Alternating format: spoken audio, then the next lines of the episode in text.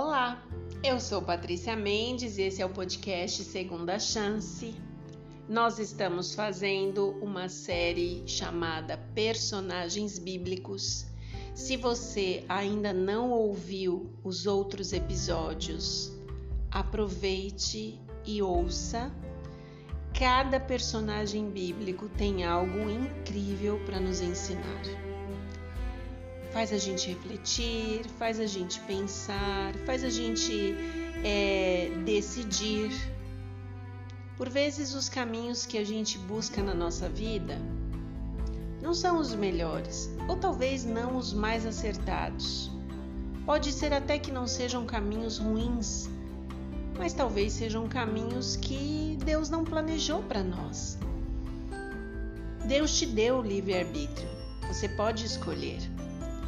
Mas se você tiver a chance de se decidir por um caminho que você sabe que será um caminho de sucesso e de paz, você não vai se decidir por ele?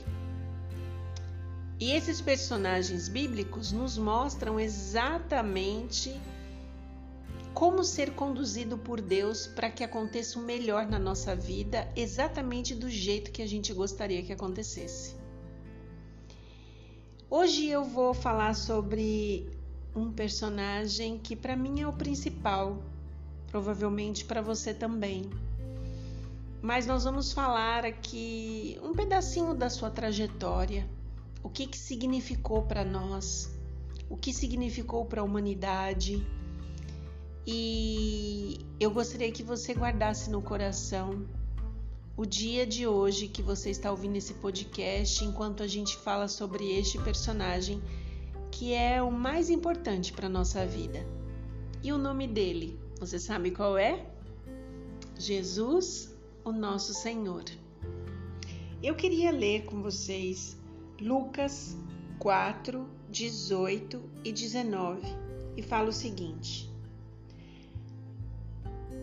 O Espírito do Senhor está sobre mim pelo que me ungiu para evangelizar os pobres, enviou-me para proclamar libertação aos cativos e restauração da vista aos cegos, para pôr em liberdade os oprimidos e apregoar o ano aceitável ao Senhor.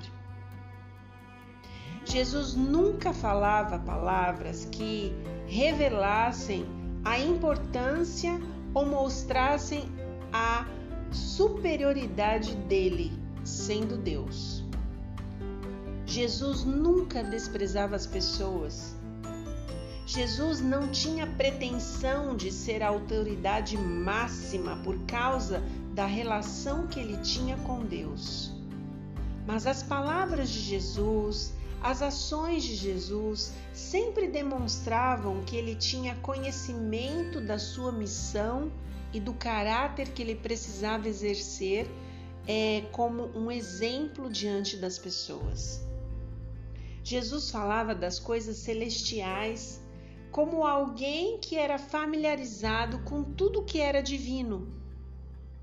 Jesus falava da sua intimidade, da sua unidade com o Pai, como uma criança fala normalmente da ligação que tem com os seus pais. Jesus falava como alguém que veio iluminar o mundo com a sua glória.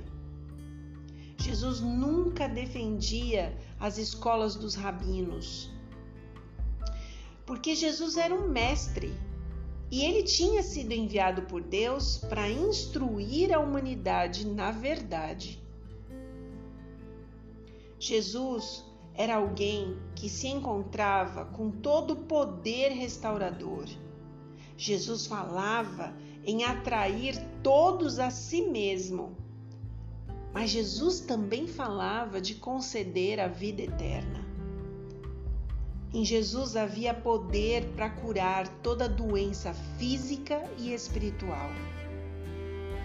Jesus, ele veio a este mundo com a percepção de algo mais do que grandeza humana, que é o que nós buscamos o tempo todo mas Jesus veio aqui para realizar uma obra que ela devia ser infinita nos seus resultados. E aonde que a gente encontra Jesus realizando esta obra? Jesus realizava esta obra por onde passava. Na casa de Pedro, o pescador, descansando junto ao poço de Jacó e falando com a samaritana sobre a água viva. Jesus normalmente ensinava as pessoas ao ar livre. E às vezes Jesus até falava no templo, pois ele assistia aquelas reuniões junto com os judeus e estava ali para interagir com eles. Na maioria das vezes, Jesus ensinava as pessoas sentados numa encosta, numa montanha, num barco. Jesus entrava na vida desses pescadores humildes que ele escolheu como os discípulos e lhes falava do amor de Deus constantemente. Jesus tinha muita simpatia e a simpatia dele sempre estava voltada para as pessoas necessitadas, sofredoras e desprezadas. E muitas pessoas eram atraídas para Jesus. Ellen White diz o seguinte: quando foi elaborado o plano da redenção, ficou decidido que Cristo não apareceria de acordo com o seu aspecto divino pois neste caso ele não poderia comunicar-se com os aflitos e sofredores. Deveria vir como uma pessoa pobre.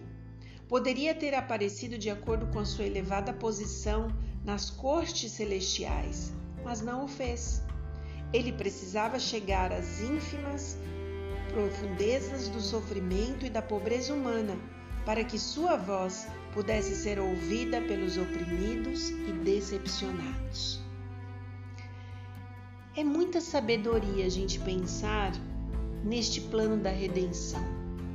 Como Jesus planejou isso, como Jesus pensou em cada detalhe para poder atrair todos a Jesus. Ele era bárbaro no intelecto, na sabedoria, atraía para si pessoas muito cultas, de classes sociais diferenciadas mas Jesus também se colocava na posição das pessoas mais simples e necessitadas para falar do amor do Pai, para falar do plano da redenção, para mostrar a salvação. Eu queria ler com vocês Isaías 53. Queria que você tivesse tempo, enquanto eu estou falando aqui, você ir lá e abrir a sua Bíblia em Isaías 53, para que a gente pudesse ler alguns versículos que Isaías já predizia sobre quem seria Jesus. Isaías 53 diz o seguinte a partir do verso 2. Se você puder, leia aí comigo. Ele cresceu diante dele como um broto tenro e como uma raiz saída de uma terra seca. Ele não tinha qualquer beleza ou majestade que nos atraísse. Nada havia em sua aparência para que o desejássemos. Foi desprezado e rejeitado pelos homens, um homem de dores e experimentado no sofrimento. Como alguém de quem os homens escondem o rosto, foi desprezado e nós não o tínhamos em estima. Certamente ele tomou sobre si as nossas enfermidades e sobre si levou as nossas doenças. Contudo, nós o consideramos castigado por Deus, por Deus atingido e afligido. Mas ele foi transpassado por causa das nossas transgressões, foi esmagado por causa das nossas iniquidades. O castigo que nos trouxe paz estava sobre ele, e pelas suas feridas fomos curados.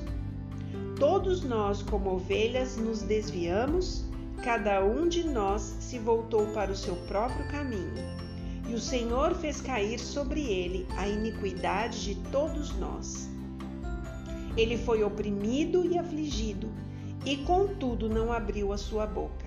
Como um cordeiro foi levado para o matadouro, e como uma ovelha que diante de seus tosqueadores fica calada, ele não abriu a sua boca.